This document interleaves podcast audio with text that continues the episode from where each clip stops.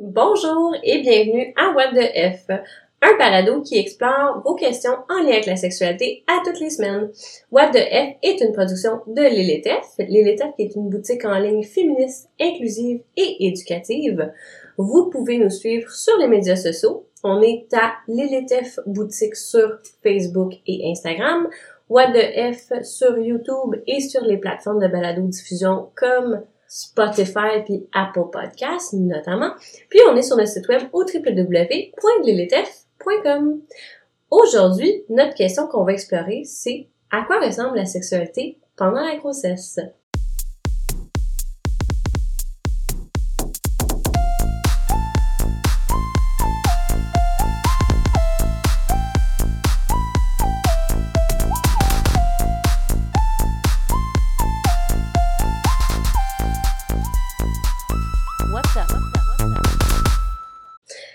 Je suis Ashley Jamie, je suis avec MM. Et nous avons également pour en parler avec nous notre étudiante sage-femme Azira. Donc, bienvenue. Euh, donc, je pense que la première chose qu'il faudrait faire pour commencer, ce serait peut-être expliquer à nos auditeurs et auditrices qu'est-ce que c'est qu'une sage-femme. Oui, ben une sage-femme, c'est une professionnelle de la santé qui est formée pour être entièrement responsable des soins puis des services pendant la grossesse, l'accouchement puis la période suivant l'accouchement, c'est-à-dire jusqu'à ce que le nouveau-né ait six semaines. Euh, c'est une professionnelle de la santé qui euh, assure les soins de la personne enceinte puis du nouveau-né. Pour être suivie avec une sage-femme, euh, la grossesse doit être à faible risque c'est le cas d'environ 80% des grossesses. Excellent. Puis, c'est quand t'es suivi avec une sage-femme, t'es pas suivi avec un médecin, c'est juste une sage-femme? Oui, exactement. Puis pour euh, le, les gens qui connaissent pas ça, vos études, c'est à peu près combien de temps? Ouais, ben en fait, c'est un baccalauréat qui dure quatre ans et demi. Euh, c'est il y a une grande proportion de la formation qui se déroule en, en stage. Euh, on a cinq, cinq stages en maison de naissance, puis un stage en centre hospitalier. Euh, avec les stages aussi, on a divers cours, notamment euh, l'anatomie, la morphologie, psychologie, etc. Euh, puis dans le parcours aussi, on a des formations en réanimation néonatale. Euh, c'est les mêmes formations que les néonatologistes, le fait que les professionnels travaillant en l'unité de soins intensifs des nouveau-nés ont la même formation de réanimation. Donc on est vraiment formé pour suivre la grossesse, euh, être les professionnels présents à l'accouchement, s'assurer que, que le déroulement euh, se, se, passe bien aussi, puis euh, les soins suivant euh, l'accouchement aussi. Cool. Excellent. Ça fait qu'en fait, donc c'est ça comme le, le, titre le dit, on voulait explorer la grossesse et la sexualité. Ça fait qu'en fait ma première question pour Azira, ça serait c'est quoi les changements qu'on vit autour de la grossesse, puis c'est comment qui influence la sexualité? Mm Ben, c'est sûr que la grossesse, c'est une période importante d'adaptation parce qu'on vit beaucoup de changements physiques, changements psychologiques, en fait, sur, sur tous les plans. Euh, les changements peuvent influencer notre sexualité, notre perception de soi, nos rapports sociaux, etc. Puis, c'est sûr que chaque personne réagit différemment. De façon générale, en grossesse, les activités sexuelles vont être changées. Euh, on peut avoir un besoin sensuel augmenté, fait que peut-être un, un, désir d'affection, de massage, de caresse qui est plus euh, plus élevé. Euh, ça vient, ça peut venir aussi avec un désir de pénétration qui est diminué. Il y a certaines personnes qui vont connaître une hausse de libido pendant la grossesse parce que notamment le ils n'ont pas besoin d'avoir la même gestion de la contraception, ça peut représenter une certaine liberté. Il y a aussi le, la vision du corps qui est fertile, qui peut entraîner une hausse de libido. Alors que pour d'autres personnes, la sexualité en grossesse, ça peut être une source de peur. Puis c'est sûr que les peurs peuvent diminuer le désir sexuel. Ouais, j'imagine aussi que ton corps, il, euh, il est différent. C'est pas, c'est, euh, on se sent différemment. On n'est pas, euh, on fit plus, on cadre plus dans certains standards euh, traditionnel, mettons, puis euh, ça peut affecter la manière qu'on se sent comme être sexuel et euh, sexué. Mm-hmm. Ben, sur tous les, tous les spectres, autant que ça peut être agréable de se sentir libéré des, des standards, autant que ça peut être contraignant de se dire qu'on répond plus au standard. Fait que je trouve ça intéressant de voir comment ça peut être les deux. C'est vrai. Mhm. Euh, Je me rappelle, hein, avant la grossesse, de dire euh, j'ai assez hâte d'être enceinte pour pouvoir manger comme je veux, puis pas me sentir coupable. Mhm, mhm. Exact. Euh, Puis euh, peut-être que je pourrais parler un peu des changements qui sont généralement associés avec les trimestres parce que c'est ça fait quand même partie du spectre des possibilités. C'est c'est pas ce qui va arriver forcément à tout le monde. Fait que si ça arrive pas, c'est normal aussi, mais ça varie d'une personne à l'autre là.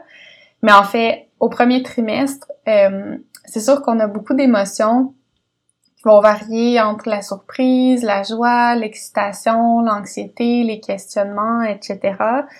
Euh, fait que c'est sûr que ça, ça prend beaucoup de place. Euh, les changements hormonaux aussi qui peuvent entraîner des nausées, beaucoup de fatigue, une sensibilité physique, particulièrement au sein. Euh, puis ces changements hormonaux-là, c'est sûr que ça peut engendrer une diminution de la, de la libido. Il y aura aussi une augmentation de l'apport sanguin au niveau des organes génitaux. Euh, donc le clitoris et les petites lèvres peuvent, peuvent augmenter de taille puis devenir plus foncés en couleur. Euh, L'engorgement sanguin peut influencer les sensations aussi, fait que soit une augmentation ou une diminution de la sensibilité.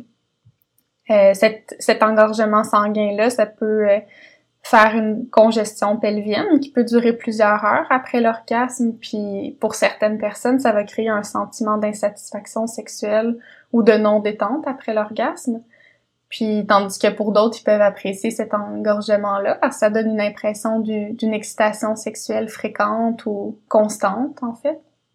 Ouais, c'est ça, j'imagine, c'est ça. Même dès le premier trimestre, c'est normalement, c'est que le premier trimestre, c'est de une semaine à 14 semaines, c'est ça? Ouais. Ça fait que c'est genre, bah, tu sais, on dirait, on, on mettra rondement à les trois premiers mois. Normalement, ça, ça paraît pas que t'es enceinte dans les trois premiers mois, mais tu peux quand même, c'est ça, ce que je comprends, c'est que t'as quand même des changements physiologiques que toi, tu peux voir au Mhm. niveau de, comme justement, de ta vulve, puis tout ça, ça fait qu'ils peuvent affecter comment tu peux te sentir même au-delà des, des sensations physiques. Puis, I guess aussi, c'est ça, c'est important de dire, comme tu l'as dit, là, la, la, la, la- les nausées, puis la, tu sais, la fatigue, le mal de cœur, mais c'est ça aussi, c'est qu'il y a beaucoup de personnes enceintes qui, euh, qui ont justement des symptômes assez intenses là, au niveau de la, la première, du premier trimestre, puis t'as, t'as de la misère à te lever de ton lit, puis de, de, de faire des choses de base comme ben, lever de ton lit, tu sais. oui, Mais tu sais, puis même pour ceux qui le vivent bien, moi je me souviens très bien, j'avais pas de symptômes euh, de de cœur ou de euh, de vertige nécessairement, mais la fatigue, c'était toujours l'extrême fatigue. Tu sais, pas, euh, t'as beau pas faire grand chose puis te reposer, t'es encore fatigué. Fait que ça, c'est c'est marquant pour la Mhm. sexualité puis tout ce qui s'entoure là, quand t'as pas d'énergie pour euh, pour toi-même, ben là, euh, imagine juste pour la sexualité puis pour inclure des partenaires. Ouais, ça, t'as même pas l'énergie de faire l'étoile à ce point-là. Là. Puis, c'est souvent le premier trimestre, mais corrige-moi si je me trompe, vas-y, mais ça, il y a des, il y a des personnes pour qui ça dure tout le long de la grossesse, là, de se Mhm. sentir comme vidé puis d'avoir mal aux des nausées puis tout ça, ça fait que, Mhm. bref, tu te sens Ouais. pas nécessairement sexy quand t'as le goût de vomir ta vie. Ouais, c'est ça. C'est sûr que ça peut en- ça peut euh, causer des changements de, de libido. Puis on remarque quand même qu'au deuxième trimestre, il y a généralement une résolution des, des maux de grossesse. Fait que on, les nausées, euh, on retrouve un petit regain d'énergie. Fait que c'est sûr qu'à ce moment-là, ça peut euh, peut-être améliorer notre désir, euh, pas améliorer, Ouais, augmenter. augmenter notre désir sexuel. Euh, c'est sûr qu'au deuxième trimestre, généralement, on commence à voir aussi les changements corporels qui peuvent in- influencer aussi notre perception de soi encore, euh, notre confiance, influencer le sentiment de désirabilité aussi. Euh, on va commencer à sentir bouger le bébé aussi en deuxième trimestre, fait que c'est sûr que ça aussi, ça participe euh, au spectre des sensations, puis euh, que ça peut influencer. Puis aussi vers 4-5 mois, la stimulation des seins pourrait commencer à faire écouler du colostrum, en fait, qui est le premier lait, fait que ça aussi... euh, Mm. Ouais, c'est ça, c'est intéressant ce que tu dis aussi, de, on commence à sortir le bébé, c'est comme, un- c'est comme une troisième personne qui se joint à la partie. Hein. Mhm. Fait que euh, dans le premier trimestre, c'est plus une idée abstraite de dire qu'il y, a un- il y a un être vivant à l'intérieur de ton corps, mais quand ça commence à bouger, c'est ben, ça rend un, ça, ça met un level de plus, je pense, à comment on se sent par rapport à notre propre corps, de façon générale, puis aussi dans le contexte de la sexualité. Là. Mm Ouais, puis les personnes enceintes rapportent aussi que le bébé a parfois plus d'activité après un orgasme ou après avoir eu des relations sexuelles. Fait que il s'est fait shaker un peu là. Ouais, ouais. ouais. Ou même durant, tu sais, tout dépendant où il pousse bon, c'est sûr qu'au deuxième trimestre, il y a encore de l'espace pour, euh, pour bouger un peu, mais plus ça va, moins il y a de l'espace à l'intérieur. Fait que tout dépendant où il pousse, s'il pousse vers le bas ou s'il pousse dans une côte pendant que tu as des rapports sexuels, c'est pas, tu sais, ça, ça, ça peut perturber le moment qu'on est en train de vivre en disant comme, ah, ah, il y a quelqu'un dans ma côte. ouais. Ouais, puis vers le troisième trimestre, ben, le ventre va être de plus en plus proéminent ce qui peut exiger aussi d'ajuster les positions puis les activités sexuelles. Euh, il y a aussi la préparation à l'accouchement, la fatigue de fin de grossesse qui généralement peuvent entraîner euh, une baisse des activités sexuelles.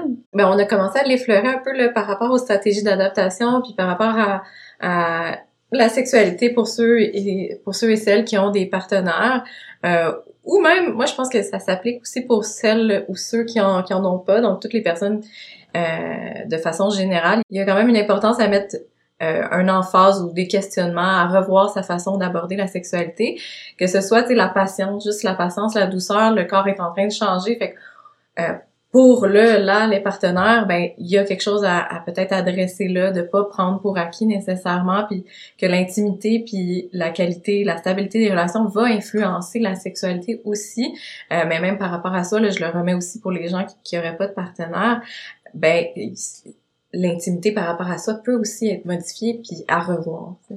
Quelques astuces, ben c'est certain qu'on on mettra jamais assez d'emphase sur la communication, de parler de ses désirs, des changements qui se passent, de peut-être les sensations qui en découlent aussi qui peuvent être totalement différentes. Euh, il y a plusieurs explorations qu'on peut se permettre d'avoir pas peur de changer les pratiques qu'on avait.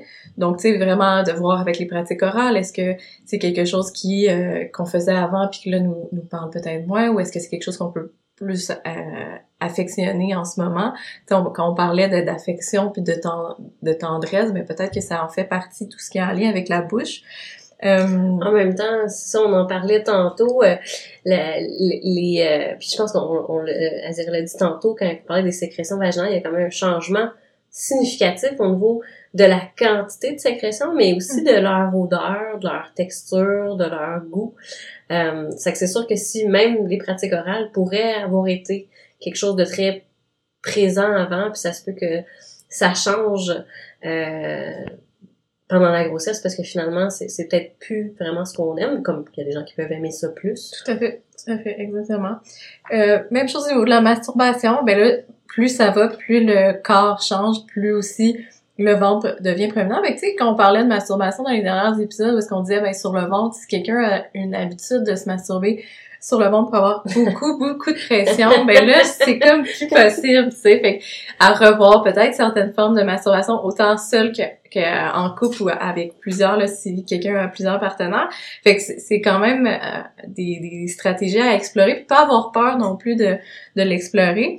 Euh, les zones érogènes qui changent, tu sais, on parlait mm-hmm. tout à l'heure, euh, Azira parlait de la congestion, mais ça se peut que ça change, puis que soit qu'on aime plus ça, soit qu'on aime moins ça, ou finalement on se découvre une sensibilité extrême pour les mamelons, ce qu'on n'a jamais eu dans le passé ou ailleurs dans le corps, parce que on est tous différents. Donc, je pense que ça aussi, c'est quelque chose à aller voir. Les jouets sexuels, tu sais, il y a peut-être des choses, ben, là, je vois, je vois jouets sexuels plus, euh, plus genre vibroma, euh, vibromasseur ou dildo, mais mettons dans les kinks, ben, c'est à revoir aussi, tu sais, je pense qu'il y, y, a tout mm-hmm. ça. Donc, il y a quand même un pan à aller explorer. Puis, la clé reste toujours la communication quand on intègre d'autres personnes euh, pour cette pour la sexualité. Ah, puis c'est ça, quand même, on parle des, jouets, mais tu sais, mettons, c'était quelqu'un qui tripe sur le point G, mais ça se peut que comme les sensations soient super différentes par rapport au point G, parce que t'as la vessie qui est comme complètement pressée mm-hmm. entre comme le point G puis l'utérus, ça fait que tout d'un coup, peser sur le point G, ça peut juste te donner une envie très, très pressante d'uriner. Mais c'est des sensations qu'on parle beaucoup quand on commence à explorer le point G, de dire, tu peux peut-être l'associer au début à cette envie d'uriner-là. Fait que oui, elle est décuplée certainement par le fait que la fessée est compressée. Euh, ou je pense aussi que ça peut, c'est un ou l'autre, ça peut donner aussi plus d'excitation, avoir envie des fois. Mhm. C'est là où on a plus envie d'avoir une relation, puis là, ben on a l'orgasme, t'es comme, ok, faut que je cours aux toilettes, C'est vrai. maintenant. C'est vrai, puis on parlait d'engorgement aussi, c'est plus engorgé, ben, tu sais, il y, a- il y a quelque chose là aussi, au niveau des sécrétions aussi, il y en a plus. Ça peut être plus cool, comme ça peut être plus perturbant ou différent, puis ça nécessite une période d'adaptation, ou bref. Mhm. Euh, ben ça, ça fait du sens aussi là, tout ce qui est l'utilisation de lubrifiants. Euh, comme comme on le dit, de, je pense à chaque épisode, comment on parle que c'est important le lubrifiant qu'on devrait juste en avoir dans tous nos tables de chevet parce que c'est un outil formidable. Ben là, ça, ça peut être encore plus important si on se sent un peu plus irrité, si notre corps a commencé à changer. Si on parle de, oui, il y a plus de sécrétions, mais peut-être que ces sécrétions-là euh, perturbe moins dans le, dans le temps. Donc, une fois qu'on commence à avoir des relations, peut-être qu'il y en a moins, qu'on s'assèche plus vite. Donc, tout ça, c'est un pan de possibilités. Donc, d'avoir un peu de lubrifiant peut toujours faciliter euh, les pratiques. Euh, c'est certain que, bon, ben, on parle de modification du corps, puis de- d'exploration de, pratiques, mais les positions aussi euh, vont, euh, vont avoir à changer. Euh, puis il faut pas avoir peur d'explorer d'autres choses, puis de, de s'ajuster. Un peu comme les positions quand on dort, tu sais, quand pour se rappeler que le ventre est quand même à un moment donné très euh, prenant, Proéminent. proéminent exactement. Mais même chose pour les seins, tu sais, pour celles qui, celles et ceux qui vont vraiment avoir tendance à augmenter euh, au niveau de la poitrine, ben ça devient encombrant. Moi, j'ai vraiment des souvenirs, là, guys. Je me mettais des oreillers entre les seins, ces côtés des seins. Je savais plus quoi faire avec mes seins. C'était euh, un petit peu traumatisant. Fait que c'est un peu ça de, de dire quand on a des nouvelles positions sexuelles, ben c'est peut-être de se mettre des oreillers euh, au niveau du ventre, d'essayer de côté en se tenant genre justement sur l'oreiller qui qui va servir de coussin autant pour les seins que autant pour le ventre. Euh, donc d'essayer peut-être à quatre pattes, de voir que euh, ça peut être intéressant pour euh, pour la personne euh, qui est enceinte de contrôler la de contrôler la pénétration et de la profondeur de la pénétration. Donc, d'avoir d'être plus en contrôle, c'est-à-dire de soit être debout, soit être sur le partenaire, mais encore là, tout dépendant le trimestre, euh, il y a des notions qui vont changer. Le poids à porter va peut-être devenir plus difficile d'être debout puis d'avoir une, une pénétration debout. Les jambes risquent de se fatiguer plus rapidement. Euh, même chose à genoux en cavalière, tu sais, là, vraiment au niveau de la force musculaire puis du poids à charger. Puis même si on veut se rapprocher, tu sais, en, en cavalière, si tu te rapproches de ton partenaire, mais là, qu'il y a, il y a un bedon. Fait que tu peux plus te coucher, faut vraiment que tu sois en, en position plus droite et en chaise. Puis on disait aussi, on parlait de sexe oral tantôt, mais si le contact visuel c'est important pendant le sexe oral, quand tu le reçois puis t'es la personne enceinte, euh, ben tu risques de plus avoir de contact visuel à un certain point. là. Exact. Tu le verras plus, ton ou ta partenaire euh, en bas, tu vas avoir un belle, une belle bédaine. Puis on parlait des, des mots de dos aussi. C'est super commun, là. Moi, moi, je le vis en ce moment, là. Je suis, je suis actuellement enceinte, puis écoute, juste, juste me coucher sur le dos, puis là, si je veux faire du yoga ou juste m'étendre sur le dos, me relever, là, c'est, c'est, c'est, c'est, Quelque chose. c'est tellement douloureux. Euh, ça fait que c'est clair que ça, ça va changer les positions sur lesquelles on peut utiliser parce que tu peux pas être sur le dos, tu peux pas être sur le ventre. Ça fait que, ou tu peux, mais c'est ça, dépendant de la personne, évidemment. Puis où est-ce que t'es? T'es pas dans la même place, t'es en troisième trimestre puis en premier. Mais c'est de l'adaptation constante sur neuf mois. Mhm. Puis il faut pas oublier que là on a on était axé plus plutôt sur la pénétration de la personne enceinte, euh, mais que tous les autres pratiques là, que ce soit anal ou que ce soit euh, le fait de de porter des euh, des dildos ou euh, des, des, des gommichets ou des, des strap-on, ben ça, ça reste possible, tu sais, faut Mhm. pas l'oublier. C'est sûr que bon la bédaine amène un, un, un, un enjeu de plus ou une façon d'aborder différent. Euh, le fait de porter un, un dildo, ben faut voir comment le harnais te fait, faut voir, tu sais, il y a, il y a d'autres choses à réfléchir, mais c'est toutes des pratiques qui peuvent continuer à, avoir lieu puis avoir beaucoup de plaisir par rapport à ça. Donc, puis je, remets de l'emphase sur tout ce qui est les relations anales, ben c'est sécuritaire enceinte, puis ça se peut que justement parce qu'il y a tellement de congestion puis de modification au niveau de la vulve et du vagin, que ce soit une option qui est peut-être plus agréable et puis plus euh, facile à- pour certaines personnes. Mhm. Tout à fait. Euh, puis c'est ça, en fait, euh, ce que je trouve qui est important de la sexualité, c'est que pense qu'il existe beaucoup de, de mythes ou de croyances qui peuvent être vraies ou fausses dans le contexte de la sexualité. C'est que je pense qu'on devrait profiter du fait qu'on a notre euh, étudiante sage-femme ici pour répondre à quelques questions qu'on peut se poser par rapport à la sexualité. je pense qu'une des questions qui nous vient rapidement en tête puis qui, est souvent un enjeu, c'est est-ce que les rapports sexuels ils peuvent faire mal au fœtus? Mm ouais, bonne question parce qu'effectivement ça revient beaucoup. Euh, je pense qu'on qu'on se la pose souvent. Mais de façon générale, euh, les rapports sexuels sont sans danger pour le fœtus. Faut dire aussi que le bébé est bien protégé dans sa poche des os qui est elle remplie de liquide. Euh, il est aussi protégé par le col de l'utérus, le bouchon muqueux, puis également par les parois de l'utérus même. Fait que c'est sûr que sa poche des os agit un peu comme une balloune, un coussin protecteur. Euh, que aussi, en fait, les mouvements du corps lors d'une relation sexuelle sont pas distincts des mouvements quotidiens, euh, soit l'activité physique ou même des activités régulières comme se lever, s'asseoir, se pencher. Euh, puis en fait, la crainte de faire mal au bébé est généralement associée à la pénétration du pénis ou d'un objet sexuel dans le vagin, mais j'en profite juste pour rappeler que les rapports sexuels se limitent pas à la pénétration vaginale. Tout à fait, tout à fait. Puis c'est ça. Puis pour revenir à ce que tu dis, ça, ça ressemble, tu sais, les relations sexuelles, ça ressemble aux autres mouvements qu'on fait dans la journée. Le, fœtus, il sait pas qu'on est en train d'avoir des relations sexuelles quand on les a. Ça fait que, parce que ça, peut aussi être une, tu sais, je pense, une préoccupation de cette mm-hmm. troisième personne qui est là. Mm-hmm. Euh, mais il n'y a pas, il y a pas cette, cette conscience-là. Donc, euh, donc voilà. Euh, J'avais une autre question aussi. Euh, parce que je pense que ça peut être inquiétant. Tu sais, quand on est une personne euh, enceinte, je pense que tout est un peu inquiétant. On a beaucoup de, euh, de craintes par rapport que ce soit au niveau des fausses couches, au niveau de provoquer l'accouchement euh, involontairement. c'est une préoccupation qui est assez commune. Donc, une des questions, je pense qui revient souvent, c'est est-ce que les relations sexuelles, ils peuvent provoquer l'accouchement? Mm-hmm. Encore une fois, bonne question. de façon générale, non, ça provoque pas l'accouchement. puis je vais vous expliquer un peu plus en détail, mais en fait, L'orgasme provoque toujours quelques contractions de l'utérus. C'est des contractions qui sont normales puis qui sont pas responsables de fausses couches ou d'accouchement prématuré. Faut dire que ces contractions-là vont être plus fortes en fin de grossesse.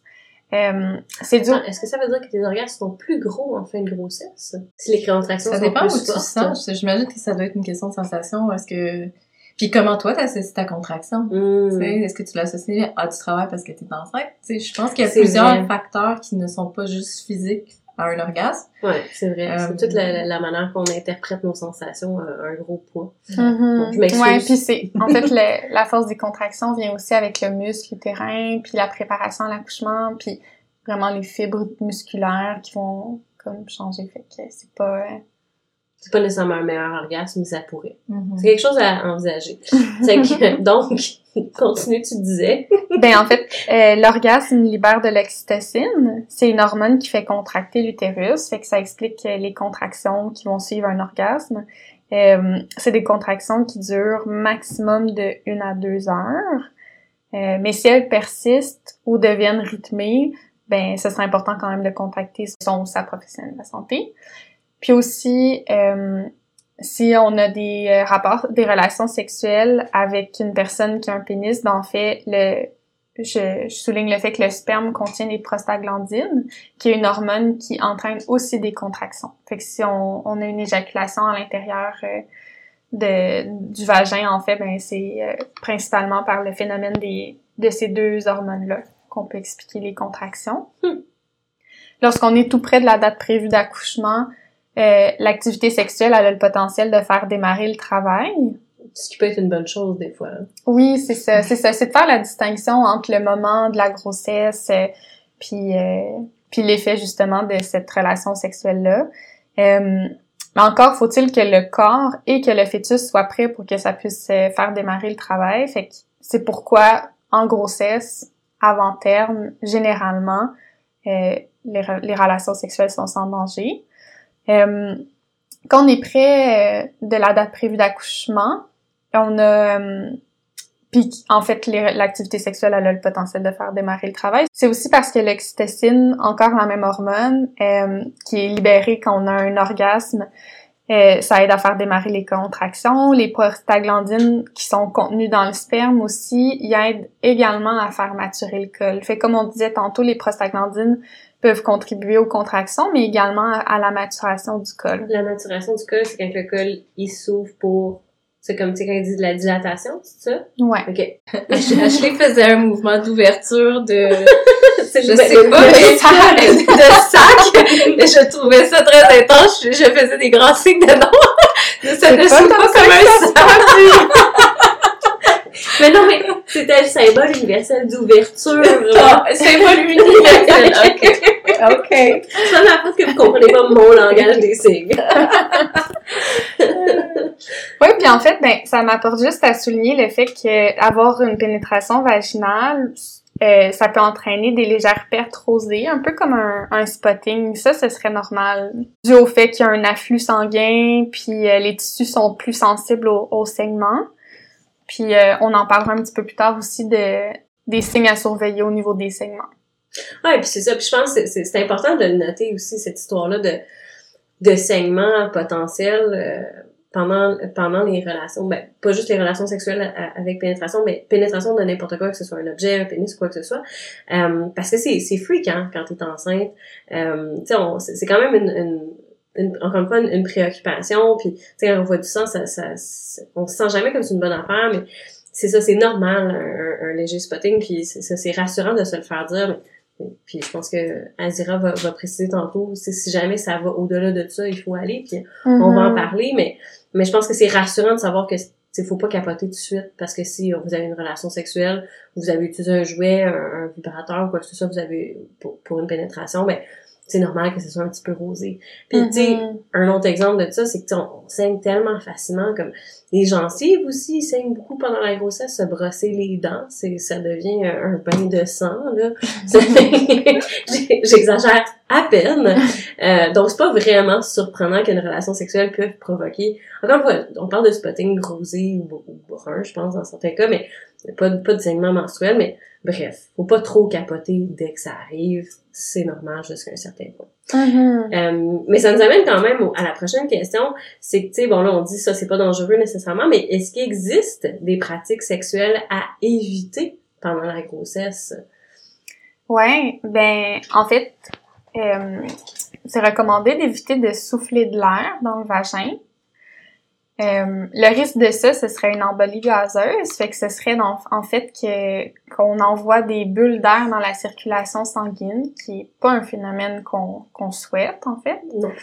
Euh, aussi, on, est, on recommande d'éviter d'introduire de l'eau sous pression dans le vagin, notamment par une pomme de douche dirigée vers l'entrée du vagin, par exemple, ou d'introduire des objets pointus à l'intérieur du vagin aussi. C'est qu'il faut se, faut arrêter de jouer avec la, la, la, la pomme de douche pendant qu'on est enceinte.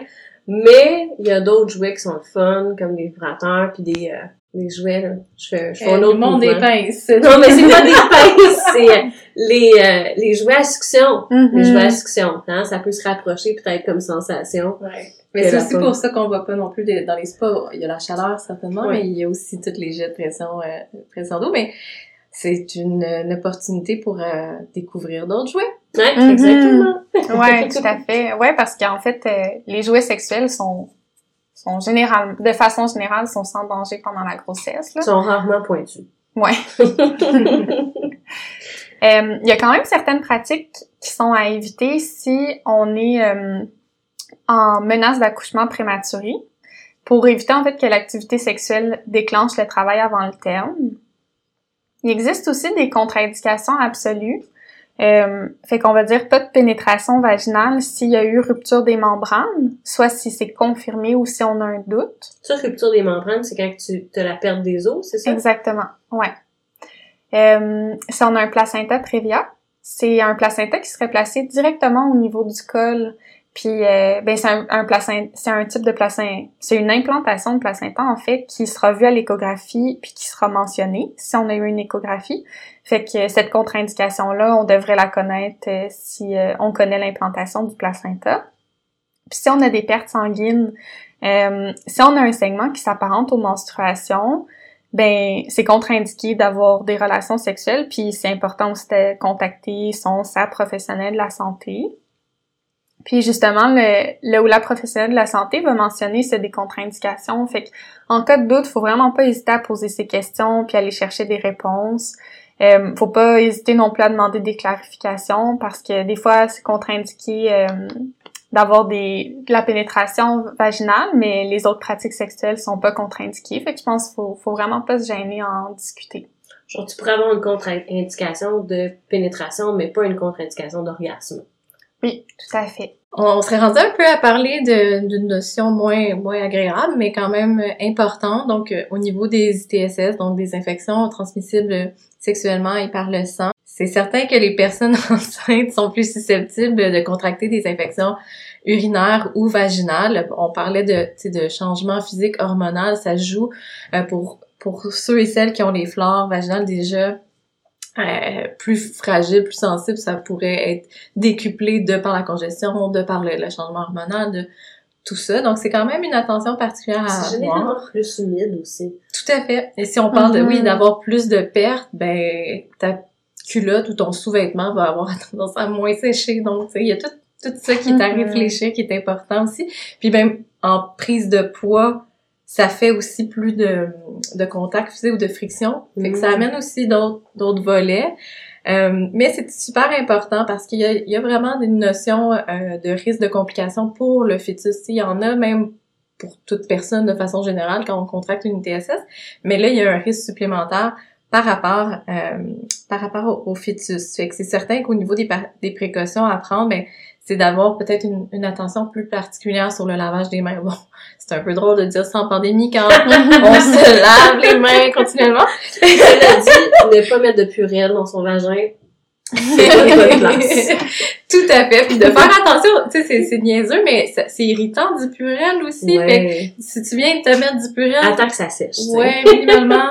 Même chose, le lavage des jouets, de faire attention, mais de prendre aussi du de bien laver ses jouets, soit avec de l'eau puis du savon, ça fait super la job, mais bon, faut bien le rincer, faut pas mm-hmm. oublier ce volet-là, de pas laisser des résidus de savon, parce que ça, ça, ça aussi débalance euh, tout ce qui est dans le, dans le vagin, dans le fond. Ouais, puis aussi, juste pour additionner là-dessus, c'est il y a aussi des... C'est peut-être du lubrifiant, peut-être plus, euh, tu sais, de, j'allais dire de grande surface, mais des lubrifiants plus standards, ça fonctionnait bien avant d'être enceinte, mais une fois qu'on est enceinte, on est peut-être justement plus susceptible d'infection, puis là, à ce moment-là, faut peut-être être plus euh, vigilant par rapport à, la qualité du lubrifiant qu'on prend. Puis tu sais, il y en a, il y en existe des lubrifiants qui sont adaptés à euh, au pH par exemple du euh, de la flore vaginale, c'est que ça, ça peut aider si c'est quelque chose qui, qui, qui, est nouveau puis qui est récurrent, tu sais. Oui, tout à fait. Mais encore là, le pH risque de changer quand on est enceinte. Donc, mm-hmm. tout ça est fluctuant, tout ça est à voir, à évaluer avec avec soi ou avec ses ou sa partenaire parce que c'est ça, ça des fois vaut mieux même se tourner si on n'a pas des jouets vers des euh, lubrifiants de silicone. je fais vraiment une parenthèse un peu euh, en dehors du sujet, mais étant donné qu'il y a un échange avec les lubrifiants à l'eau, avec l'échange euh, avec le pH et tout ça, quand on est avec du silicone, c'est comme une une barrière, c'est pas pour rien que c'est comme infini là. Mm-hmm. C'est quelque chose que le corps absorbe beaucoup moins, donc ça peut être ça, ça peut être une des options si on n'a pas de jouet d'aller vers du du lubrifiant à silicone Parenthèse. Parenthèse fermée. J'allais juste dire, mais n'oubliez jamais, silicone, ça se mélange pas bien avec les jouets. Parenthèse fermée. voilà. Sinon, ben, tu on parlait de bactéries puis de d'échanges, tout ça. On, je rappelle aux gens que si on a des pratiques anales, ben, il faut peut-être soit laver le jouet, soit changer de condom, soit laver son pénis avant de retourner, euh, même les mains, les doigts, avant de retourner vers le vagin, vers la vulve, pour éviter cette transmission-là de bactéries de un à l'autre. Euh, c'est pas du tout euh, conseillé d'avoir euh, de petites particules fécales au niveau du vagin. Donc, un petit rappel. Sinon, ben, c'est ça, c'est certain qu'on va parler d'une protection de TSF de façon générale, donc que ce soit le condom, que ce soit euh, une meilleure communication, mais si on peut, des fois on peut pas savoir nécessairement si euh, nos, partenaires vont ailleurs, ben à ce moment-là, ben peut-être une plus grande protection. Puis il y a certaines ITSS qui euh, sont importantes à mentionner aux professionnels de la santé, c'est-à-dire l'herpès, c'est rapidement les personnes vont, ben, les personnes qui vous suivent lors de votre grossesse vont vous demander si vous avez l'herpès autant buccal que euh, génital, parce que c'est très dangereux d'avoir une euh, une première crise et d'accoucher parce que la, la, transmission vers le fœtus est vraiment importante étant donné qu'il sortira si tout se passe bien par une voie vaginale. Donc euh, ça pourrait être direct. Donc souvent on va prendre un médicament pour la fin de la grossesse pour éviter qu'il y ait une crise lors de l'accouchement.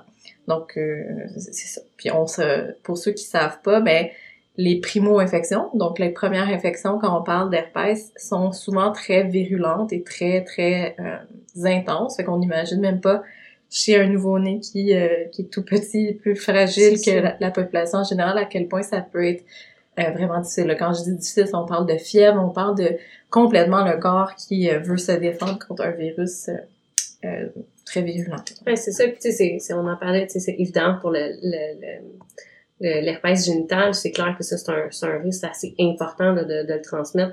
Puis si je me trompe pas, si, euh, si une crise d'herpès active un accouchement vaginal, c'est pas recommandé.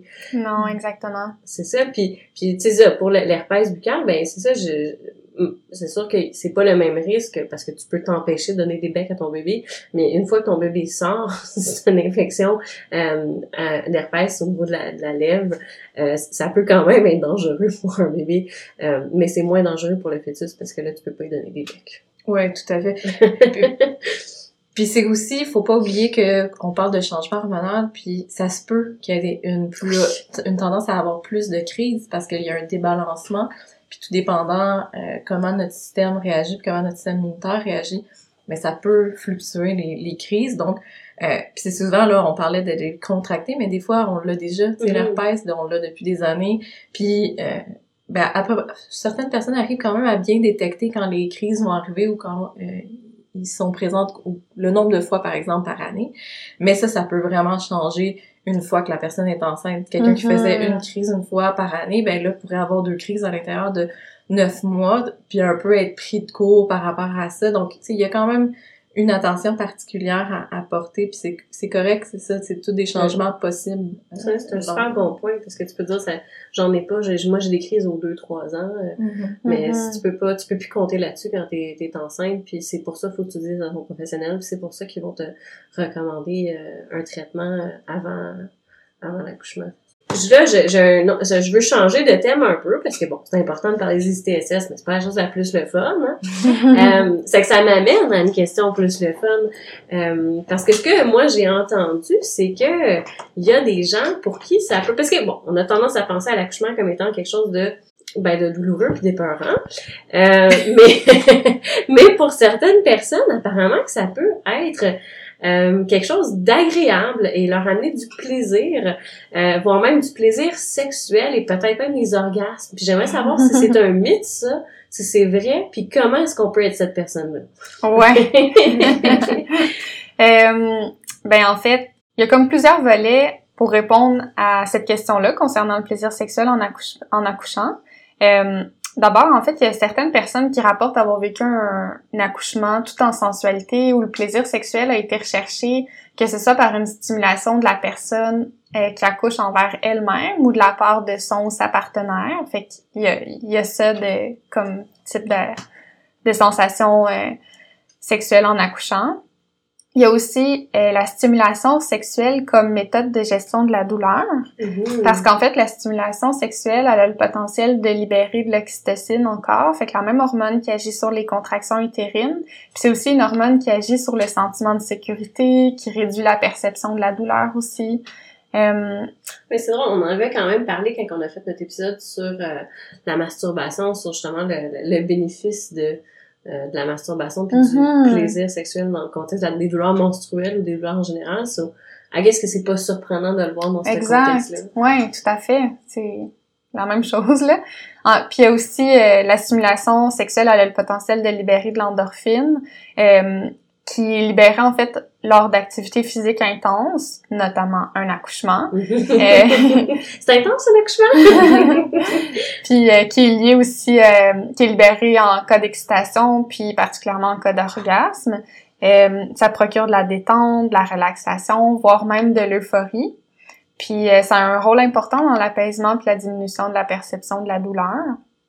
C'est donc dire que la stimulation sexuelle, ça a le potentiel de soulager l'intensité, puis justement de diminuer la perception de la douleur. Puis euh, un autre volet aussi de ça, euh, c'est l'accouchement orgasmique qu'on appelle. Mmh, ça sonne le fun, ça. ouais, ben c'est l'accouchement orgasmique se définit un peu comme euh, un orgasme ou un plaisir sexuel intense à l'accouchement, principalement lors de la poussée ou de l'expulsion du fœtus. C'est généralement inattendu, puis euh, ça peut survenir en absence de stimulation sexuelle préalable aussi. Euh, puis ce qui peut expliquer ces phénomènes-là, c'est euh, d'abord au niveau des hormones. Fait encore l'oxytocine, c'est de dire que le, taux d'oxytocine atteint son maximum au moment de l'expulsion. Fait que ça pourrait entre autres participer à, ce phénomène-là. Euh, puis il y a aussi le système nerveux et musculo-squelettique. Euh, c'est qu'en fait la tête du fœtus qui descend dans le bassin, ça peut étirer, comprimer certaines structures, puis de cette façon-là stimuler des zones érogènes. Euh, notamment la structure interne du clitoris sur laquelle la tête fera pression. Puis aussi, euh, c'est sûr que la, la tête puis les, la descente du fœtus peut faire pression sur certains nerfs et induire l'orgasme par le fait. Ben, c'est super intéressant l'accouchement orgasmique, mais euh, faut aussi dire que c'est pas un objectif à atteindre, puis que c'est c'est un phénomène isolé qui peut survenir, mais qui est pas accessible à, à tous ou toutes. J'imagine qu'on n'a pas de chiffres là-dessus aussi, c'est pas comme euh, pas quelque chose que les gens ils, euh, étudient là. Je, sais pas si on aura un pourcentage de gens qui euh, est-ce que tu sais? Non hein? Ben, j'ai essayé de regarder. Je pense que oui, il y a des études qui ont été faites au Québec, je suis pas certaine. C'est difficile de savoir parce que dans les études que je regardais, ben il y a certaines personnes qui ont accouché qui disaient oui avoir vécu un accouchement orgasmique. On parlait de 0.3 ou 3 j'ai un doute. En fait. Mais euh, mais ce qui était difficile, c'est qu'après euh, les professionnels de la santé avaient remarqué de leur part qu'il y avait peut-être eu du plaisir sexuel, mais qui n'avait pas été rapporté par les personnes qui ont mhm. accouché. Fait que est-ce que la totalité est rapportée ou pas? Puis, en tout cas, fait que je pense que c'est un phénomène qui, qui est encore... Euh... qui est difficile à mesurer, hein, parce que tu, peux plus tant mesurer des contractions comme orgasme, parce que tu as mhm. besoin de ta contraction pour expulser. Puis ton souvenir d'accoucher est aussi biaisé par tout ce que tes hormones vont sécréter, tout le reste, euh, mhm. après avoir accouché ce, ce, ce, moment-là est englobé, tu sais, moi, pour l'avoir vécu, d'un nuage, c'est super flou. Mm-hmm. Fait que j'imagine que c'est super difficile parce que oui, même reporter, observer, il y a plein de billets qui arrivent que t'as pas d'outils pour mesurer ça, tu sais. Euh, mm-hmm. Exactement. C'est super difficile. Puis je me demande, c'est ça, c'est que je, je sais qu'il y a un peu on, en parlera dans un épisode subséquent, mais je fais quand même un petit aparté pour dire, je sais qu'il y a quand même, euh, mettons, des, des, des, personnes qui vivent euh, des stimulations sexuelles au, moment de euh, l'allaitement, mais qu'il y a beaucoup de stigmas associés à vivre des sensations sexuelles dans un contexte qui est pas sexuel. Fait que j'imagine aussi qu'il y a des, des, des, personnes qui accouchent qui peut-être vivent des accouchements orgasmiques, mais qui le rapporteraient pas parce que mm-hmm. C'est pas censé, dis-je en guillemets, euh, provoquer ces sensations-là. Puis il y a quand même ce clivage-là entre le plaisir sexuel et la, la, la, la maternité ou la, la, la, la, parentalité ou l'accouchement de façon générale. Mm-hmm. Ça fait que, même si c'est, je suis sûre, pas très commun quand même, euh, ça doit ça doit peser dans ma balance, j'imagine. Mm-hmm. Ouais, c'est sûr. Puis aussi, ben l'ouverture, puis la comme l'ouverture mentale, la préparation mm-hmm. de, des professionnels de la santé, leur ouverture face au plaisir sexuel en accouchant aussi, qui, qui est quand même importante pour que permettre à la personne de se détendre, puis d'apprécier le moment, puis de peut-être même pratiquer la stimulation sexuelle. Tu sais, fait que y a quand même tout euh, ce volet-là. Je serais, ouais, puis tu sais, je serais curieuse de voir, euh, c'est sûr que tu nous amènes le volet sage-femme, donc peut-être une plus grande ouverture à parler de ces sujets-là, mais mm-hmm. je serais curieuse de voir en, en, hôpital comment ça se passe, puis à quel point les médecins peuvent être à l'aise euh, ou pas avec ça, parce que si t'es dans un rush puis que tu viens de faire plein d'opérations parce que les autres accouchements viennent de se passer, t'arrives pas dans le même mm-hmm. mindset ou dans la même énergie à l'accouchement euh, et donc d'ouverture par rapport à la personne qui est en train d'accoucher. Si tu viens d'avoir, je sais pas, euh, un bébé par les fesses ou une complication telle quelle, t'as peut-être pas envie d'attendre que la personne ait du plaisir. Je sais pas, je, je prends, tu sais, c'est des présomptions pis des hypothèses, mais... Ben, c'est sûr, mais t'as pas la même, t'as pas la même formation non plus que, que voilà une vision de l'accouchement, je pense qu'une sage-femme en tant que, Mhm. que médecin accouchant, là. C'est ça, la vision, mais le climat. Je Ouais. pense que le Mhm. climat Ouais. n'est pas le même quand t'es dans quand t'es dans un milieu, so- soit une maison de naissance, soit à l'appartement, soit à la Mhm. maison, versus l'hôpital où est-ce qu'il y a tu sais, plusieurs euh, formes de de- d'urgence qui peuvent arriver à l'hôpital. ouais, ouais, Ouais, tout à fait. Puis, ben, ça m'apporte aussi au fait de, de mentionner que, oui, peut-être, c'est ça, ça pourrait rejoindre une vision qui peut correspondre à la pratique sage-femme de par le fait qu'on m'a on mise sur euh, différentes méthodes de gestion de douleur, mais encore là, euh, je pense qu'il y a beaucoup de travail à faire pour l'ouverture des, des sages-femmes envers le plaisir sexuel en accouchant ou, tu sais, Mhm. on, de, ouais, ouverture, formation, ouais. Ouais. De changer de, de paradigme un peu. Ouais, tout à fait. C'est sûr que l'accouchement aussi, euh, c'est c'est un peu comme une continuité de la sexualité. Euh, il y a certains principes fondamentaux qui s'appliquent aux deux. Faut dire que si les hormones de stress sont sollicitées, ce serait vraiment difficile, voire impossible, d'être en relation sexuelle, comme c'est vraiment difficile aussi d'être euh, en train d'accoucher. Mhm. Euh, puis euh, ce qui peut faciliter le laisser aller, tout comme pour les relations sexuelles que pour l'accouchement, ben ça peut être euh, les lumières tamisées, le calme, le fait d'être entouré de gens de confiance, les odeurs familiales, la sécurité, etc. Euh, puis les deux actes, c'est ben en fait les deux sont des actes très intimes. Mhm. Ouais, c'est intéressant, ça fait vraiment des liens avec la, le, le balado qu'on avait fait sur la masturbation, tu sais, quand l'explorer Oui. des nouvelles sensations, tout ça, ben, ça prend des contextes, ça prend une préparation, donc, ça, c'est sûr que si euh, on est stressé, ben, ça peut ne pas fonctionner. Fait que comment on enlève le stress? Ben, c'est exactement ce que tu viens de dire, tu sais, les lumières, le calme. Nous, on avait, euh, on avait parlé d'odeur, on avait parlé de, de choses qui nous relaxent de façon générale. Fait que je, je suis pas mal certaine que ça peut, ça peut s'appliquer en contexte d'accouchement où est-ce que ce qui nous fait du bien Mhm. dans notre euh, dans notre quotidien de relaxation, ben peut clairement faciliter. Euh, tu sais, puis tu le nommes depuis tout à l'heure, là, tu sais, moi, tout ce que j'entends, c'est oxytocine, oxytocine, c'est comme un win-win, Oui, c'est ça! Genre, ça te donne du plaisir, ça te fait accoucher, ça fait tout. Fait que trouve ton oxytocine. Ouais, puis en fait c'est ça. Puis ce qui est intéressant aussi, on peut faire le parallèle, un autre parallèle quand on parle de euh, d'accouchement puis de sexualité, c'est aussi le consentement. Euh, tu sais, depuis le début, on parle euh, du euh, de comment que les la, la, la grossesse change le, le corps de la personne qui qui est enceinte. Puis ça change aussi la perception puis euh, le la, la manière qu'elle est vue par son, son sa partenaire aussi. Euh, puis ça, ça change nos habitudes en fait. Euh, donc on peut pas euh, ce qu'on aimait, c'est ça, on, on l'a mentionné plus tôt, c'est ce qu'on aimait avant la grossesse, puis ce qu'on aime pendant la grossesse, ben va changer. Puis ce qu'on a aimé euh, au premier trimestre, puis ce qu'on va aimer au troisième trimestre, ça, ça sera certainement pas la même chose, je vous le garantis. Euh, puis même au moment, tu sais, c'est que ça fluctue tellement vite, puis on est tellement en, en proie à plein de sensations puis d'émotions différentes pendant une grossesse, tu sais, puis pas juste en fonction des, des hormones qui changent, mais juste le fait que, ben, c'est une vie, là, qui est en train de se créer, ça fait que c'est clair que ça, ça l'amène son lot de préoccupations euh, qui peuvent faire en sorte qu'on peut être dans le mood pendant une minute puis initier une relation, puis tout d'un coup, ben cinq minutes plus tard, dire je suis pas dans le mood, le bébé a kické, puis ça l'a ça l'a brisé le mood, soit qu'on a eu une pensée, ça l'a brisé le mood, puis c'est correct. C'est que ça nous amène à dire que c'est important de valider puis d'assurer le consentement euh, de, no- de nos de nos notre partenaire euh, systématiquement puis à, à tous les moments de la relation sexuelle puis que ce consentement là il peut être révoqué à n'importe quel moment puis c'est correct.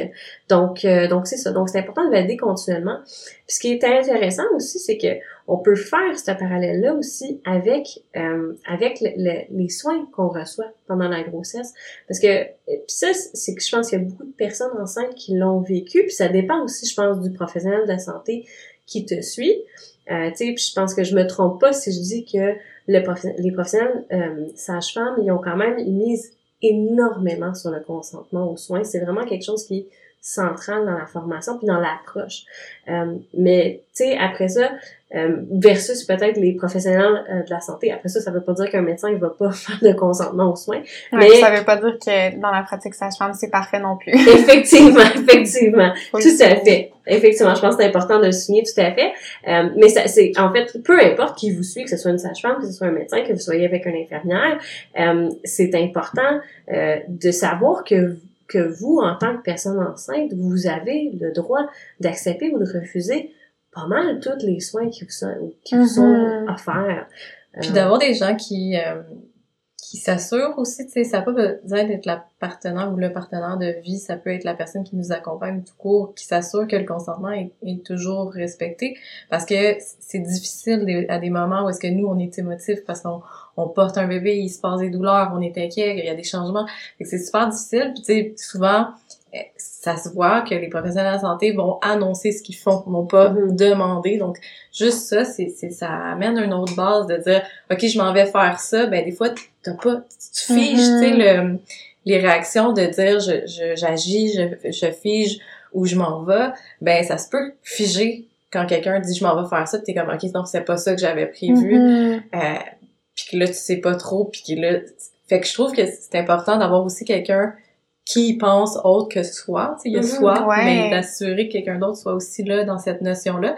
Là, on le fait beaucoup par professionnels de la santé, mais même dans les relations, tu sais, quand on parle de non-verbal, puis de trucs, ben, faut plus avoir peur de juste, OK, là, je sens un petit malaise, je vais pas juste faire « chant, ça doit être dans ma tête ». Non, je sens un petit malaise. Est-ce que c'est correct si je continue? Est-ce que tu as vraiment envie que je continue? Est-ce que tu préfères qu'on fasse d'autres choses? sais Ça, c'est tout pour moi des, des, des, des, conversations qui sont importantes à avoir pour s'assurer que le consentement il suffit pas juste de demander puis d'avoir une réponse oui puis non. Faut prendre en, en, contexte comment ça se passe où ça se passe le non verbal les les moments où est-ce qu'on est peut-être plus fragilisé comme personne qui est enceinte donc mm-hmm. être sensible à soi et à l'autre aussi là beaucoup puis ben je pense que ce que tu dis aussi ça fait un peu du pouce sur le fait que les euh, c'est parfois pris pour acquis dans les relations conjugales, tu sais, malheureusement. Fait qu'on mm-hmm. on avait l'habitude d'avoir telle pratique, on, on pense qu'on va le continuer comme ça, mais même au sein de relations conjugales qui peuvent... Euh, mm-hmm. C'est ça, c'est ça, il y a des pratiques qui se feront plus, qui se feront plus, qui sont plus possibles, tu sais. Si on est, on, a des, des, pratiques BDSM, par exemple du bandage, on aime ça être attaché, comme, ben, il y a beaucoup de choses qui vont changer au fur et à mesure que la grossesse progresse, parce que ça sera un pas une possibilité avec le corps, euh, comment il est, il y a des, les risques, on sera peut-être plus en mesure d'assumer les mêmes risques. Tu sais, quand on parlait du risk aware consensual kink, là, donc il y a des risques associés à certaines pratiques BDSM, bon, ça se peut qu'on décide de ne plus assumer ces risques-là quand il y a il y, a, littéralement une troisième personne qu'on veut moins mettre à risque ou il y a d'autres risques euh, qui sont engagés. Donc, c'est important de, de les nommer, de pas les, de, de pas assumer que euh, que c'est encore correct. Euh, puis tu sais, je pense que euh, Marie le, bien souligné aussi, c'est que c'est une, période de grande vulnérabilité. Je pense que l'accouchement, c'est une période de d'énorme vulnérabilité. C'est important d'avoir un advocate une personne qui va défendre tes droits pendant que tu es là. Mais même au niveau de la grossesse, de façon générale, c'est une expérience qui est nouvelle, c'est une expérience qui peut être à la fois excitante et euh, mais épeurante aussi. Notre corps est en train de changer, puis c'est, c'est, on est plus vulnérable, donc il faut que nos, notre partenaire ou nos partenaires euh, ils soient ils soient en mesure de, de s'adapter, je pense, à, ces mm-hmm. changements-là. Mm-hmm. Ça nous amène aussi à, à d'autres enjeux, tu sais peut-être un sujet un petit peu plus difficile, mais euh, c'est la grossesse, elle entraîne souvent des changements relationnels, euh, comme on disait, c'est beaucoup de nouveaux stress, c'est toute une vie qui, qui change, toute une, toute, toute, une nouvelle facette de la vie qui se développe. Il y a des changements dans l'intimité sexuelle, il y a la, la, des changements dans le désir, des changements dans les pratiques, mais ça peut aussi être une période de grande tension puis de conflit, c'est stressant, c'est des gros changements. Euh, il y a, a d'autres, des, des, planifications, des, des, des vies qui vont changer. Ça l'augmente conséquemment les, euh, la, les violences c'est ça, les violences, euh, les violences conjugales puis les violences sexuelles. Euh, il y a une SPQ rapporte, c'est un sondage qui a été fait en 2006-2007, qu'il y a 10% euh, des personnes qui, des mères qui ont vécu au moins un incident de violence physique ou sexuelle de la part de leur conjoint. Dans les deux années entourant la période périnatale. Puis pour 25% d'entre ces personnes-là, c'est quand même beaucoup 10% Puis pour 25% de ce 10 %-là, euh, des épisodes de violence étaient pendant la grossesse. Donc il y a vraiment une augmentation de la violence conjugale pendant la grossesse. Euh, puis les violences, c'est rarement après l'accouchement. Donc, il y a souvent une augmentation euh, postpartum. Qu'est-ce que le niveau de stress? Si tu penses que c'est stressant d'être enceinte, je pense que d'avoir un nourrisson, euh, ça augmente définitivement le niveau de stress, le manque de sommeil, les pleurs du bébé, euh, etc. Ça fait qu'il y a encore plus de stress, donc encore plus de risque de violence. Euh, donc, on veut pas... Donc, tu sais, je pense qu'on pourrait faire un épisode complet sur la violence sexuelle la violence conjugale. C'est pas l'objectif, mais je pense que c'est important de noter que si c'est quelque chose que vous voulez que vous soyez enceinte ou pas, ou que vous connaissez des gens qui sont, euh, des amis, tout ça, la ressource principale qu'il faut contacter, c'est SOS Violence Conjugale. Ils ont un site internet, puis il y a une ligne téléphonique sans frais au 1-800-363-9010. Puis eux, en fait, c'est comme un peu le, le dispatch. Si vous êtes dans une situation de violence, que ce soit imminente ou quoi que ce soit, eux, vous les contacter, ils sont faciles à rejoindre 24-7, puis ils vont pouvoir vous dispatcher, que ce soit une maison d'hébergement, si c'est ça qui est nécessaire, ou des ressources dans votre coin selon la situation. Mm-hmm. Des fois, c'est d'aller chercher aussi des, des soutiens externes sans nécessairement avoir à quitter la maison. Donc, il y a plusieurs euh, ressources qui qui, eux, ils vont venir vraiment bien diriger vers le, les services, par contre. Euh, même chose si on est des intervenants, intervenantes qui travaillent avec euh, et qui accompagnent des gens victimes de violences conjugales, surtout en contexte euh, de grossesse, ben on peut se retourner vers les regroupements de maisons d'hébergement pour aller se former ou juste poser nos questions comme personne qui accompagne. Des fois, ça peut aussi être aidant. Donc, il y a aussi les fédérations des maisons d'hébergement puis aussi les regroupements des tables de femmes qui offrent différentes formations aussi. Donc, il y a toutes ces ressources-là qui sont possibles. C'était notre, notre petite parenthèse par rapport à, aux ressources et à la violence. Ouais.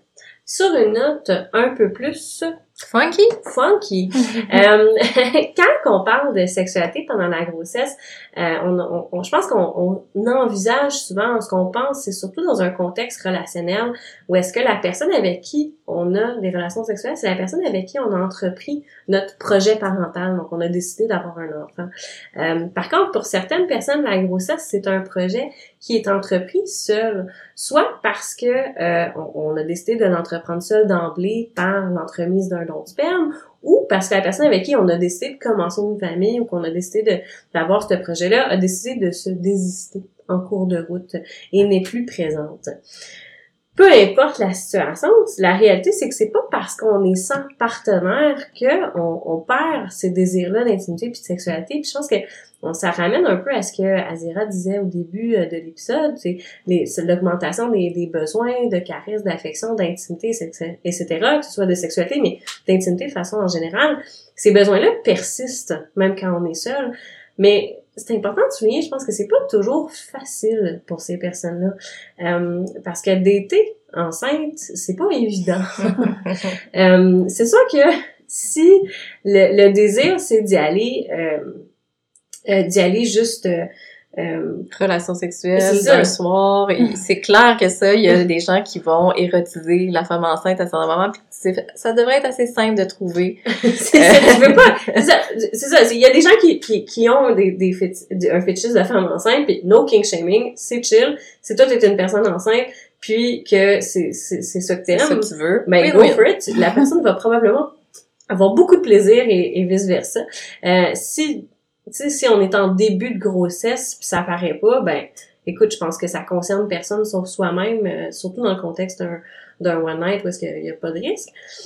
Mais, euh, mais c'est ça. Mais après il y, a des, il y a des questions qui nous arrivent aussi. Je pense que, tu sais, même au niveau d'avoir des one night, on peut être quelqu'un qui, qui était du genre à avoir des one night puis des, des, des relations sexuelles plus occasionnelles puis dire, ben, c'est plus quelque chose que je veux dans le contexte d'une grossesse parce que ben comme, on disait, les risques du TSS, les, mettons des enjeux au niveau de la sécurité physique, c'est plus quelque chose que je suis prête à risquer seule parce que là, je pense pas juste à moi, je pense, on, peut décider de risquer. Hein. Moi, je pense que c'est un choix qui est très personnel au même titre que le choix de prendre un verre de vin ou le choix de, de, de manger un tartare. Le choix d'avoir des relations sexuelles avec quelqu'un qu'on connaît pas, c'est la même chose. Sauf que au même titre que décider de boire un verre de vin ou au même titre que de manger un tartare, on se questionne beaucoup plus sur les risques quand on a. C'est ça. Mm-hmm. Puis c'est que c'est sûr que c'est un ralentissement qu'on n'a pas nécessairement quand on a un partenaire euh, sexuel régulier.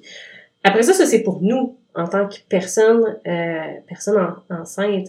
Euh, mais après ça, il y a tout l'autre pan de comment est-ce qu'on peut être perçu euh, comme étant une personne, une personne enceinte qui cherche à dater?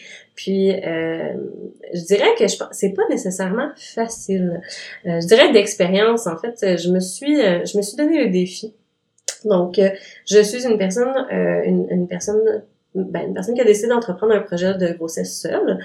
Donc, euh, puis on parlait de dating en, en, enceinte, tout ça, puis ben, je l'avais pas fait, c'était pas dans mes plans. Je dis ben en même temps, c'est pas que je veux pas rencontrer, c'est que j'ai décidé de tenter la chance. Puis je dirais que de façon générale, l'accueil était pas chaleureux. c'est très impliquant. autant, euh, autant juste de, justement de ce que tu t'amenais comme notion de, ben, il y a plusieurs jugements qu'on apporte à une femme enceinte mm-hmm. puis des risques qu'elle devrait prendre ou qu'elle ne devrait pas prendre. De façon générale, la société est déjà très euh, tranché là-dessus. Donc là, encore plus sur, mettons, je suis très tranchée, mettons, par rapport au café. Tu sais, moi, je, ça ah m'est arrivé des situations par rapport au café, de dire, ben, je pense que t'en avais assez, puis je suis comme, je pense que je vais décider, mais euh, fait que de là, encore plus sur ah la sexualité qui est tabou. Tu perds le contrôle de ton corps quand t'es une personne enceinte. Les gens, ils se donnent le droit de... Comme un bien public. Ah oui, exactement. Comme, ben, tu devrais pas être... Les gens, ils vont décider pour toi de, ne... de servir ou pas un verre de vin. Ils vont te regarder avec des yeux de mort si tu fumes une cigarette. Ça, c'est essentiellement comme, je sais pas, c'est comme si tu te poignardais le ventre. Oui, oui, oui, tout à fait. Puis, fait que ça, encore plus quand on a des fois de la misère avec la sexualité, d'aborder la sexualité. Donc là, de dire comme, oh my god, la femme enceinte, elle cherche du sexe ou elle cherche à rencontrer quelqu'un de nouveau. Euh, ben c'est ça. Il y, a, plus d'enjeux, mais plus que ça, je pense aussi c'est difficile, même pour avoir voulu des relations à long terme, de se dire ben là je veux partager une relation, sauf qu'il y a une tierce personne qui arrive imminemment, puis c'est peut-être pas ça que j'avais envie ou j'ai envie d'une famille, mais je peux-tu vivre un moment avec toi parce que dans pas long tu seras plus disposé, tu vas avoir une charge complète de quelqu'un qui vient de naître. Donc il y a plusieurs niveaux, il y a plusieurs euh, couche avant de dire, on peut aller prendre une marche, mais avant que je veux mm-hmm. m'investir, tu sais, les, les questions sérieuses risquent d'arriver rapidement, pas parce qu'on le désire, mais parce qu'une grossesse, c'est toujours bien approximativement neuf mois. Ben, quand on dit, tu projet parental, mais c'est c'est un gros projet, hein, d'entreprendre un bébé. Ça fait que, ça se peut que la personne euh, qui, qui, avec qui tu, tu voulais aller sur une date, c'est pas un projet qu'elle avait en tête, là. Mm-hmm. Euh, donc, c'est ça, c'est que c'est, tout ça pour dire, il y a pas, y a pas de solution, hein. Je, il y a des personnes qui sont en mesure de, qui ont vécu des expériences positives de dating enceinte, il y a des belles histoires, euh, tu on, on, peut lire là-dessus sur euh, sur ce dating enceinte. Il y a plein de gens qui ont vécu des belles, des belles histoires. Il y en a qui ont vécu des, des expériences plus difficiles où est-ce que il n'y avait pas de réceptivité, puis c'est correct, je pense, en fait. Mais je pense qu'il faut juste être sensible au fait que c'est une réalité qui existe. Euh, ouais. Puis je rajoute un layer. Je veux dire, c'est, c'est, c'est déjà difficile, là mais on est en pandémie, guys. Il y a comme beaucoup de layers. D'être en pandémie, c'est déjà, pour avoir écouté quelques podcasts qui en parlaient, c'est déjà complexe. D'être en pandémie enceinte, doublement complexe. Donc, il y a, ah c'est ça. Fait que je pense que c'est drôle. En tout cas, props à toutes les personnes enceintes à l'heure actuelle qui sont célibataires et cherchent à rencontrer. Euh, je vous souhaite, euh, je vous souhaite bonne chance. euh, sur ce, oui, en fait, ben la sexualité est propre à chacun, chacune. C'était intéressant d'en discuter aujourd'hui puis d'aborder différents volets justement de, de tous ces changements là qui peuvent survenir puis faut faut vraiment se permettre en grossesse euh, faut permettre à notre sexualité de se moduler en fonction de nos des changements qu'on vit puis euh, miser beaucoup sur la communication avec son sa ou ses partenaires euh, c'est important de souligner aussi le respect de ses besoins, puis de ses désirs, puis aussi euh, de veiller au consentement, à la bienveillance et au plaisir. ben, merci beaucoup. Euh, Asie, c'était super intéressant. Puis on va avoir euh, d'autres épisodes avec Asie à venir. Donc, venez nous écouter. Euh, mais c'est pour c'est tout pour cet épisode-ci, cette semaine. Donc, euh, encore une fois, n'oubliez pas de nous suivre sur les médias sociaux, donc Facebook et Instagram à l'ELTF Boutique, YouTube et les plateformes de podcast What the F, What comme, euh, comme coton watté. mais non, mais sinon, tu vas penser que c'est avec un W, c'est que c'est O-U. Euh, puis venez visiter notre site web au www.leltf.com euh, et aussi, en fait, pour revenir au balado euh, euh, ce qui nous aide, en fait, surtout, c'est, un, si vous pouvez nous donner 5 étoiles, je pense que la seule plateforme qui fait ça, c'est Apple Podcast. Mais sinon, partagez, diffusez, dites à vos amis comment c'est intéressant, puis c'est le fun. Euh, c'est comme ça que ça nous aide à nous faire connaître. Puis sur ça, je vous souhaite une bonne semaine et du bon sexe.